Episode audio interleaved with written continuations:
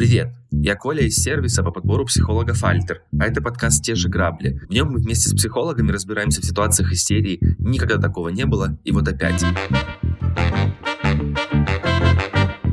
В третьем сезоне мы разбираем грабли и истории поп-культурных персонажей. Мы пытаемся понять, какие сложности были на их пути, какие решения они принимают и каким урокам они могут нас научить.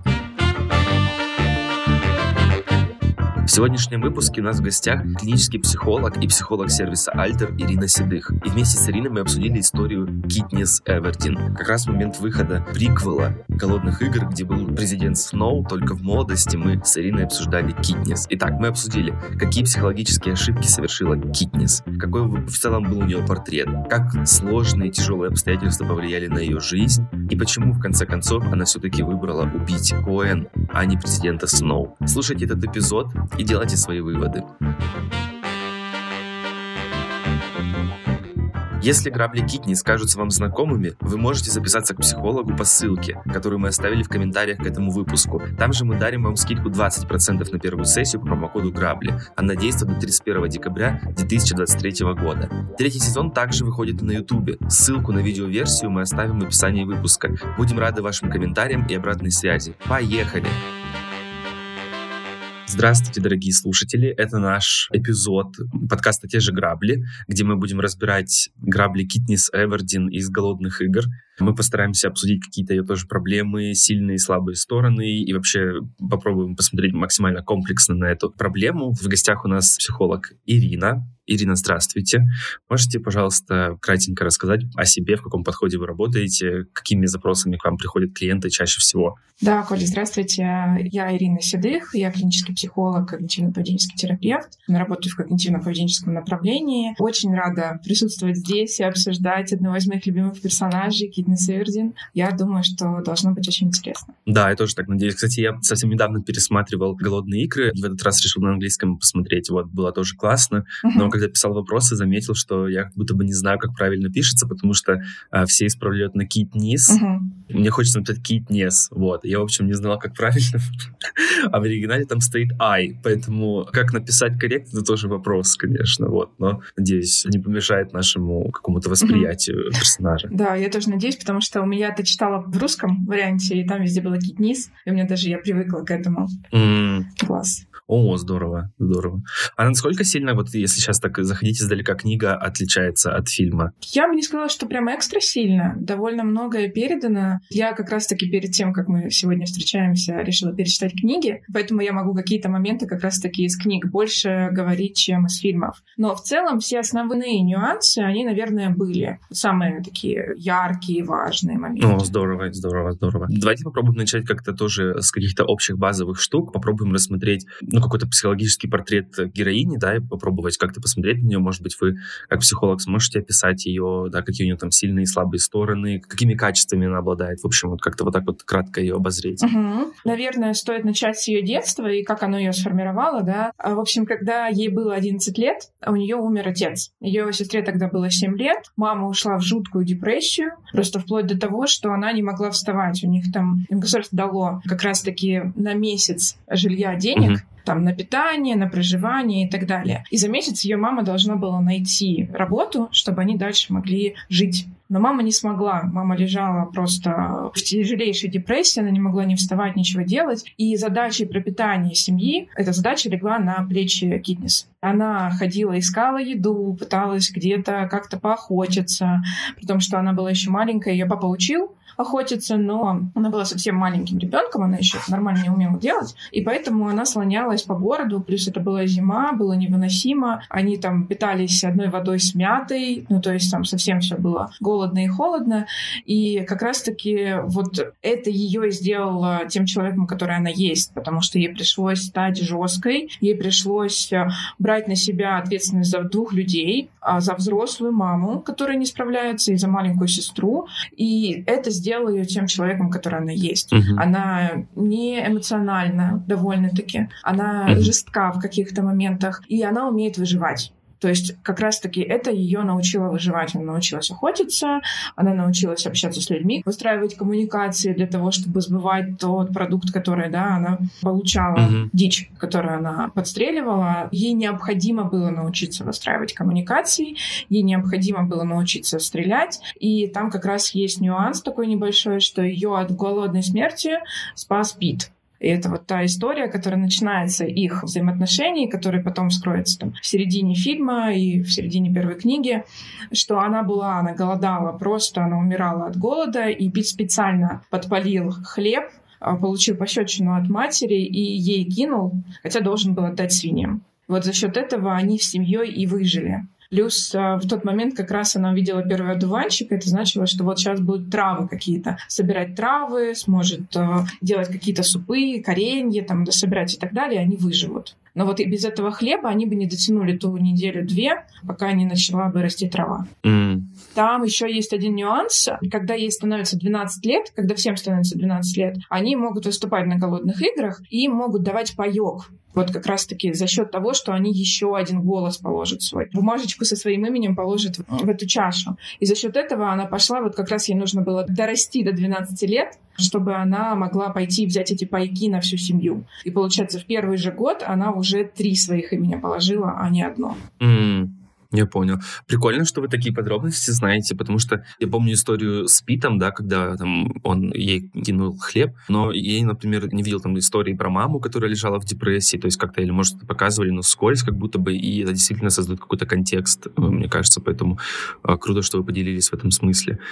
Вот. А если рассматривать еще какой-то политическо-экономический контекст, например, да, вот э, она живет в этом Панеме, что это вот за государство, какие там обстоятельства. Вопрос идет к тому, что насколько сильно это делает такой вклад к ее состоянию и к ее образу жизни uh-huh. и к ее характеру. Если так получится, это было бы супер тоже рассмотреть. Контекст всегда важен. Мы все живем в контексте в каком-то, и uh-huh. вырвав нас из контекста, мы будем совсем по-другому функционировать.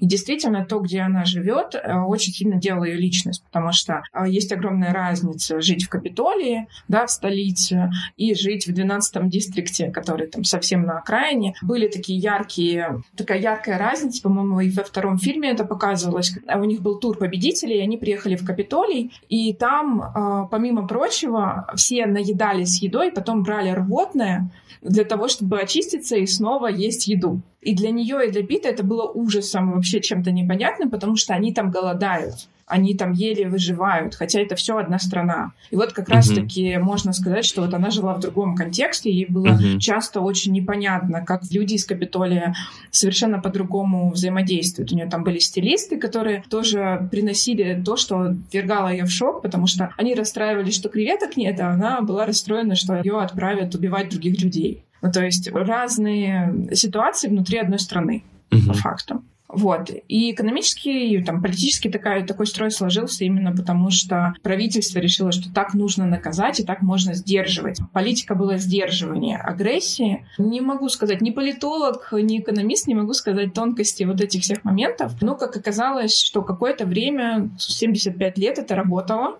Но вот э, в 74-й, получается, игры случилось э, совершенно по-другому. Взаимодействие выстроилось, новые обстоятельства, потому что было уже очень сильное напряжение в каждом из дистриктов, и оно вот так вылилось. Причем, кстати, по поводу контекста еще интересно то, что в разных дистриктах по-разному взаимодействие было внутри. Первый и второй вообще были очень приближены к Капитолию, и они там очень хорошо жили, хорошо питались, у них не было каких-то ограничений, вплоть до того, что там дети ну, там, совсем с детского возраста тренировались, чтобы вызваться и пойти mm, на игры. То есть это совершенно разные взаимодействия внутри одной страны и внутри дистриктов. Не знаю, ответила ли я на вопрос.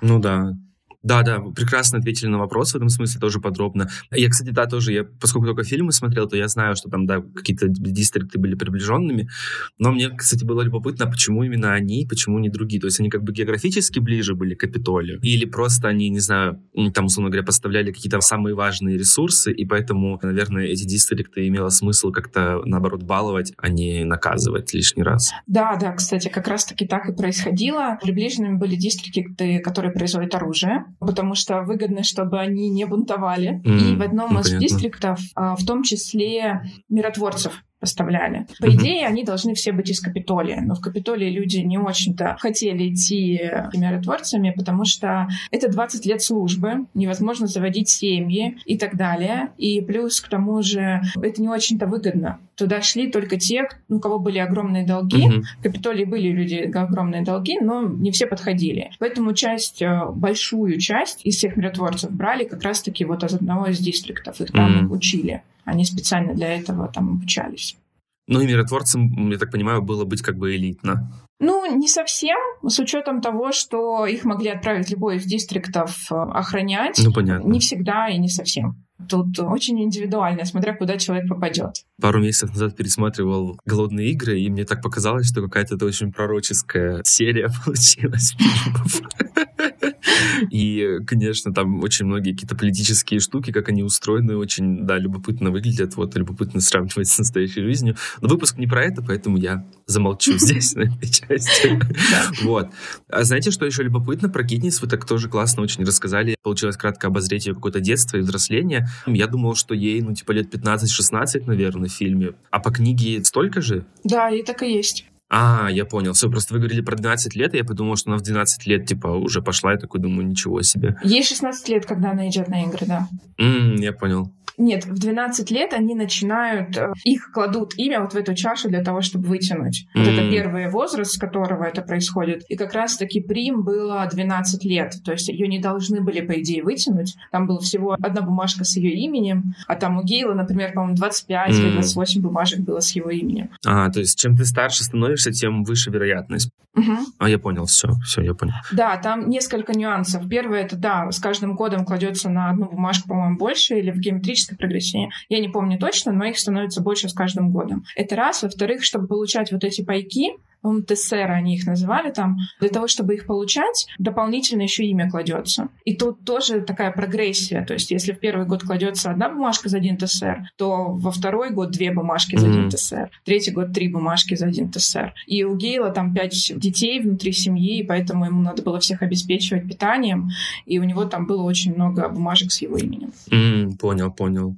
Китнис, получается, как-то очень рано была вынуждена стать взрослой. Получается, что она, она наверное, приобрела там ряд каких-то очень полезных навыков. И действительно, переговоры, охота, наверное, это правда классно. Вот. А как это сильно сказывается вот в целом на каком-то ментальное самочувствие, да, как uh-huh. это сказывается? Насколько я слышал какие-то идеи, что вот нам всем важно как-то, э, чтобы детство было нормальным, беззаботным, и чтобы мы чувствовали себя хорошо, а потом мы потихоньку готовимся к взрослой жизни. Но тут, кажется, эта история была у Китнис поломана, и вообще, насколько это сильно может может влиять вообще, как вам кажется? Я думаю, что в идеальном, конечно, мире, а, волшебном, с единорогами, как я часто говорю на сессиях, очень бы хотелось, чтобы каждый ребенок жил в благоприятной среде, чтобы у него там хорошее взаимодействие с семьей было, приятный микроклимат и так далее. Но Китнис живет в антиутопии. Там, в принципе, невозможно сделать так, чтобы она была окружена заботой, вниманием и любовью. Mm-hmm. Более-менее ментально здорово живет Прим как раз-таки, потому что ее Китнис окружает ее той заботой, которой не хватало Китнис в детстве, да, вот в ее взрослении постепенном. И там она уже может как-то как-то помягче взрослеть. А у Китнис такого не было. Она не могла себе позволить, потому что у нее были другие задачи. И поэтому сказать про качественное ментальное состояние, наверное, невозможно в этой ситуации, потому что, во-первых, у нее самой жизнь была не очень хорошая, во-вторых, еще и вот это давление со всех сторон о том, что дети идут убивать других детей. Тут вообще не про ментальное здоровье совершенно. Плюс там все совсем раскрывается под конец, что тех, кто победили, их еще и продают другим людям. Физически их тела продают и так далее. Там вообще о ментальном здоровье очень сложно говорить. Единственное ментальное здоровье может быть только в Капитолии, наверное, где все наслаждаются ну, и комфортно да. живут. В дистриктах это никак не организовано. Ну да, звучит жутко, честно говоря. Смотрите, вот потом Китнис, значит, ее выбрали, она поехала в Капитолий, она там готовилась к играм, у нее были первые игры и вот всякие такие штуки. А есть ли какой-то вот на всей этой истории момент, который можно назвать переломным? У меня есть впечатление, что как будто бы они всегда ненавидели эту систему, то есть им есть, всегда да, было как-то не очень понятно это. Но когда это случился переломный момент вот во всей ее истории, когда она поняла, что хочет, э, она хочет что-то делать, наверное, в целом, что ее вот настолько это не устраивает, что вот, не знаю, если сложа руки, тоже было бы странно. Есть такой момент вообще? Как вам кажется? То есть я помню какие-то важные моменты, да, опорные пункты в этом, этом сюжете были. Первое, ей там старушка какая-то подарила брошку сойки-пересмешницы, то есть это какой-то, мне кажется, зачин, да, что она аукнется в конце, эта сойка-пересмешница, то есть как ружье, которое точно выстрелит. Потом, мне кажется, попытка отравить себя вместе с ягодами, пойти типа на перекор, да, этой системе, и раз так, ну тогда мы умрем вдвоем, и тогда никто не выиграет игры. Следующий шаг, мне кажется, это вот как раз-таки эти таблетки рвотные, когда они приехали на какую-то тусовку, и, ну, по крайней мере, в фильме так показано, что это Пит пронаблюдал это и сказал, типа, вот, мы там голодаем, а они тут по 10 раз едят одно и то же. И в целом, мне кажется, что как будто на этих трех шагах это вот она уже была готова прийти лично за Сноу, за его жизнью. То есть как будто бы дальше уже все, что происходило, и с президентом Коэн, и вот эта вот вся история с 13-м дистриктом, это уже скорее получилось, что как будто ей подвернулся инструмент под руки для того, чтобы как-то вот уже выплеснуть свои какие-то эмоции. Вот как вам кажется в этом смысле? Вот этот момент, когда вообще началось, откуда ноги растут и так далее, можно сказать, что начался с Пита, потому что Пит еще в поезде сказал, или когда они были уже в отеле, когда их готовили да, к играм, он сказал о том, что я хочу, я знаю, что я умру, но я хочу сделать это с достоинством, чтобы никто не решил за меня, как мне умирать. Вот какие-то такие вещи. И вот это как раз-таки немножко легло в основу тех действий, которые потом совершала Китнис. Ну, то есть то, что она потом пыталась ягоды съесть и так далее.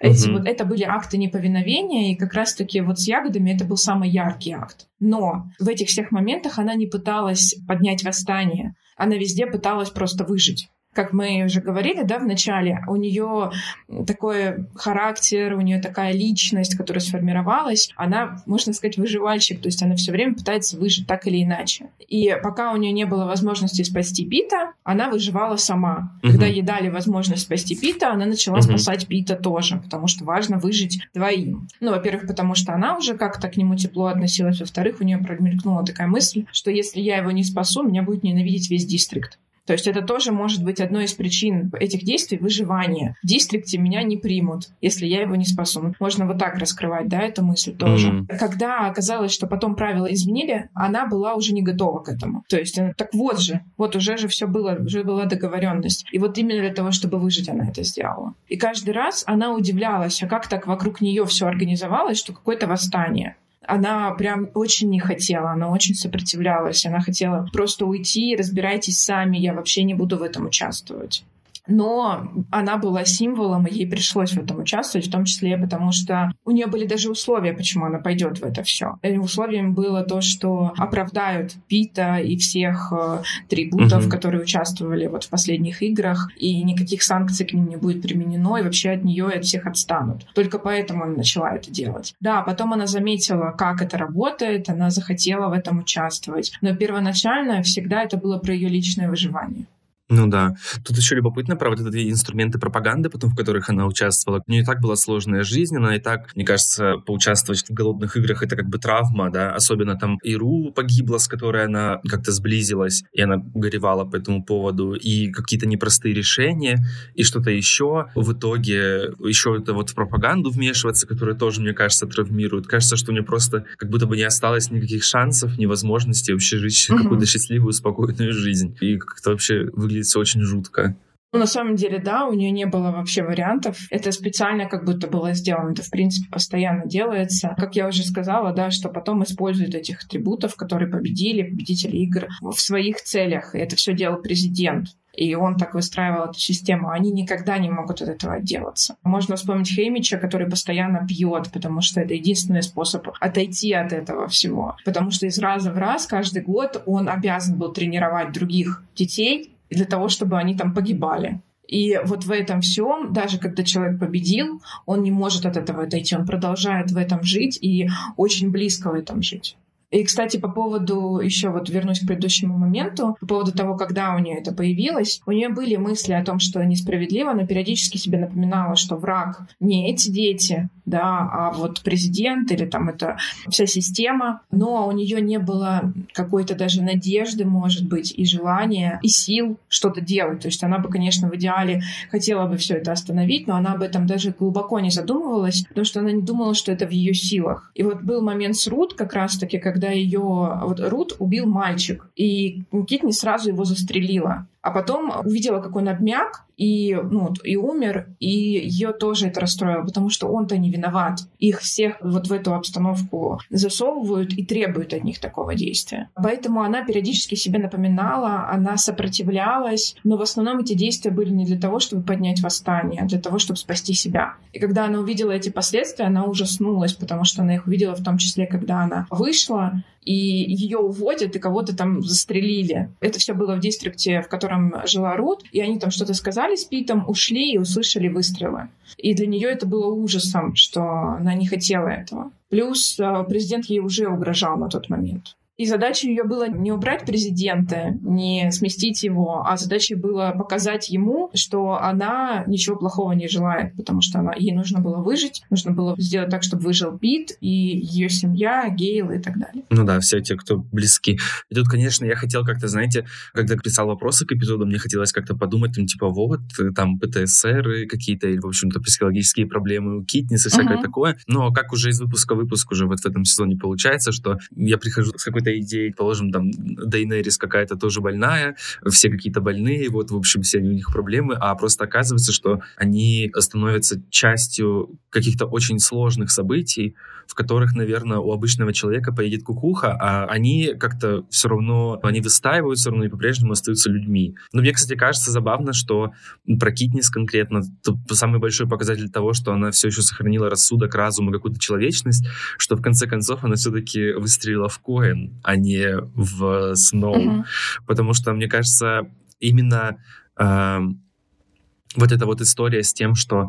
Э, то, то есть, она, мне кажется, что для того, чтобы увидеть, что Коэн такая же на самом деле э, диктаторша и так, ну, так, такая же автократская правительница, как и э, Сноу, мне кажется, нужно было все-таки... Ну, для этого нужен рассудок, короче. Для этого нужен какой-то адекватный...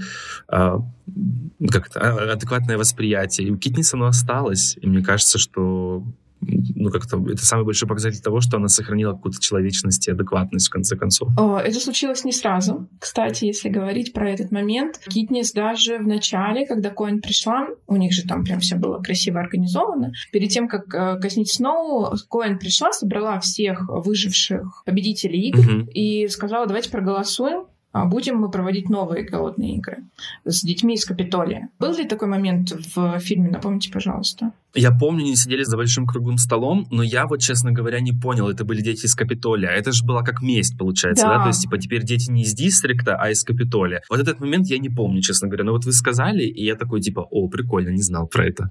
И получается суть в том, что она предложила, давайте вот последние игры проведем с детьми mm-hmm. из Капитолия, чтобы они тоже понимали и так далее. И голоса разделились, и Китнес проголосовала за то, чтобы, да, организовать эти игры, потому что она была зла, она была озлоблена очень сильно из-за того, что произошло. Она ненавидела всех вокруг. Плюс у президента есть внучка, которая вот как раз-таки можно на эти игры отправить. Она прям очень злилась из-за этого и сказала, нет, я считаю, что так и надо, давайте организуем. Ее поддержал Хеймич. Бит был крайне против категорически против. Uh-huh, Но uh-huh, uh-huh. решило большинство, и вот приняли такое решение. И потом, когда она уже вышла на площадь, Китнес, она посмотрела на президента, а он ей как раз-таки рассказывал, что все Коэн подстроила, что она все так организовала и так далее. И она поняла, что они договаривались не врать друг другу. И вот президент э, Сноу им намекнул на это, и тут у нее вся сложилась картинка, что она организовывала жестокие действия для того, чтобы победить. Она там очень сильно манипулировала манипулировала пропагандой, она врала Китнес, она пыталась избавиться от Китнес, ну, потому да. что она для нее опасна. Но не только ощущение Китнес было, еще и люди вокруг ей это говорили. И это еще предложение по поводу детей Капитолия, и Китнес застрелила ее, потому что это бы продолжило то, что было до этого. Коин, в принципе, угу. с самого начала была довольно жестокой и тоталитарной, и поэтому с самого начала она не понравилась Китнес, но там, она же не очень-то выбирает президентов. Ну, вот, вот так. Ну да, да. И это как раз-таки, да, тоже, мне кажется, указывает на Коин, что она такая очень сомнительная персона, потому что если ты, условно говоря, хочешь установить какой-то мир, но твой инструмент война или насилие, то очень много вопросов сразу становится к этому человеку, ну, по крайней мере, например, в моем восприятии. То есть, типа, как можно говорить, что вот там я за мир, но я как бы добуду это войной. Uh-huh. То же самое Коин, которая вроде как такая говорит, что мы там э, свергнем вообще власть Капитолия, больше не, не будет никто страдать, но тоже делать это войной, насилием и какими-то манипуляциями, вот, поэтому это, конечно, ужасно, вот, но Китнис, она же там сначала не сразу, там, типа, она проголосовала, я такой думаю, ну, все мы ошибки совершаем. Такая мысль сразу была, типа, ну, ничего страшного, ну, в том смысле, что как бы тут тоже странно выбирать между убийством и убийством, потому что она все-таки сделала, ну, тоже убила, да, но там же потом выбрали кого-то более достойного, по-моему, какую-то другую женщину из другого дистрикта, и она, по-моему, стала там не президенткой, но, по-моему, временное правительство возглавляла или что-то такое, да, и кажется, что это более справедливый выбор и какой-то более, ну, такой мирный, что ли, который приведет к совсем другой ситуации. Как вам кажется, чисто в теории, вот, например, если бы она убила Сноу, а, и казнила бы его, принесло бы ей это какое-то успокоение или нет? В какой-то степени, я думаю, да, потому что она с самого начала, у нее прям была, как сказать, Коэн ее отправила за одной целью, а она там все переиграла и сказала, все, я иду там на Сноу, я буду его убивать. И она прям горела этим очень длительное время, в том числе и в первую очередь, наверное, из-за того, что он пытал Пита, а помимо того, что вообще все игры были организованы, он в этом участвовал. Хотя, кстати, вышла новая книга а, «Баллада о змеях и певчих птицах». О, я слышал. И фильм же вышел, кстати. Фильм скоро будет, 17 числа он выходит. Да, а я просто, знаете, я видел в ТикТоке, что уже какие-то кадры уже кто-то смотрел. Это в смысле в России он будет или в мире? Это трейлеры, по-моему, это куски из трейлера были. А официально он выходит 17 числа. О, круто. В том фильме видно, что президенту Сноу было 18 лет, когда были десятые игры. То есть все это организовал не он, не его идеи это были и так далее. То есть это было другое правительство. Но он очень долго правил после этого. Не он организатор первоначальных идей, но он все это поддерживал, он это все процветало благодаря ему и так далее. Поэтому она хотела его убить и прям горела этим. Но когда она с ним поговорила в конце, она зашла к нему, uh-huh. где он под охраной сидел, они поговорили, у нее закралось сомнение, потому что, ну, вроде он говорит правду, логичные вещи, ну, там, по типу того, что а зачем мне убивать детей, зачем мне самолетом uh-huh. выкидывать бомбы, если бы я мог на этом самолете улететь. Ну, то есть очень логичные вещи. Но при этом она ему не доверяет. И вот он как раз-таки ей сказал, ну мы же договорились не обманывать друг друга. Он ей говорил правду. И это намекнуло на то, что Коэн что-то сделал не так. И потом, а, собственно, особенно она, не помню, в тот момент, раньше, позже, она вспомнила еще о той ситуации, что вот эта идея Гейла была сначала убить людей, потом выйдут другие люди помогать и сделать еще одну бомбардировку и убить всех остальных. Mm-hmm. Из-за этого погибла ее сестра Прим. И это все было с подачи Коэн. И вот тут она разозлилась на Коэн в том числе. Ну да, да, я помню этот момент, он правда был такой очень грустный в плане вот каких-то эмоций. И еще я помню момент их разговора, это было, по-моему, в зимнем саду, где Сноу розочки подрезал. Ну, это был классный момент. Конечно, это не оправдывает да, его какое-то диктаторство и там прочее насилие, которое он учинил другим людям, но во всяком случае я такой думаю, ну ладно, хотя бы он не врет. хоть что-то есть, какой-то плюс. Ну вот мы сейчас разобрали какой-то маршрут, как э, двигалась Китнис э, от начала до какого-то конца фильмов, вот, как будто бы она насобирала за этот путь какое-то огромное количество травм. Давайте попробуем представить, что она вот в реальной жизни, да, получила столько каких-то травм, возможно, у нее даже сформировался, может быть, какие-то ПТСР, а может быть, даже КПТСР, и она больше не хочет жить в Панеме. вот.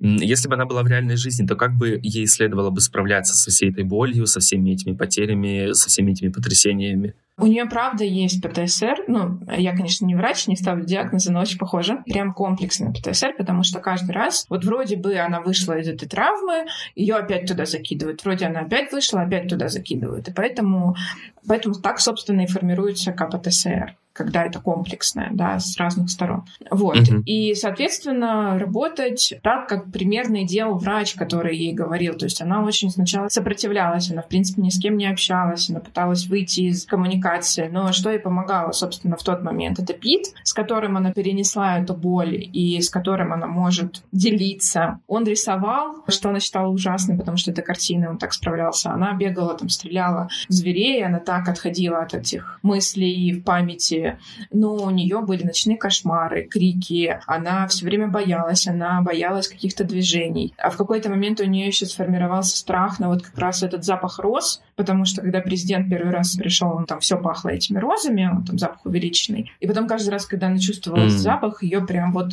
она замирала внутри, и было страшно очень, она не могла соображать даже какое-то время. У нее все вот эти симптомы были. Естественно, это работа с терапевтом. Ее вернули в тот дом, в котором она жила до этого после смерти Коэн. И договорились, что ну, она по телефону будет общаться с терапевтом. Она долгое время не поднимала трубку, не участвовала, но в какой-то момент она начала делать как раз-таки то, что он говорил, начала с самых маленьких бытовых вещей. То есть вот там, не знаю, умыться, mm. почистить зубы, позавтракать, вот какие-то такие базовые вещи, которые просто создают рутину, потому что она очень долго жила в ситуации неопределенности и нужно было выживать здесь сейчас. А тут у нее появилось пространство безопасное, и это безопасное пространство важно наполнить какой-то рутиной. Плюс желательно, конечно, работать с вот этими страхами, флешбеками, которые остались. Но это очень тяжелая работа, прям такая объемная и очень болезненная для людей, потому что это нужно немножечко погружаться в эту ситуацию и как-то оставлять эту ситуацию в прошлом. Ну, то есть это прям, прям большой блок работы.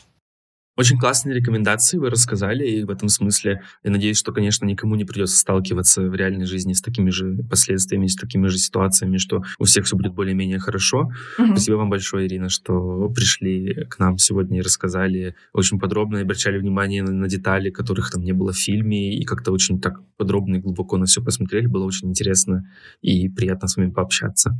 Вам тоже спасибо, Коля. Мне тоже было приятно. Как-то все так очень мягко прошло. Интересный первый опыт. Спасибо вам за него. Класс, класс. Я рад, что вам понравилось, вот, и рад, что все получилось клево. Дорогим зрителям и слушателям я хочу сказать, что мы оставим ссылку на Ирину в комментариях к этому эпизоду, и также мы оставим разного рода подарки и всякие скидки и промокоды тоже в комментариях к эпизоду, поэтому вот обязательно проверяйте. Ну а мы увидимся и услышимся через неделю. Всем пока. До свидания.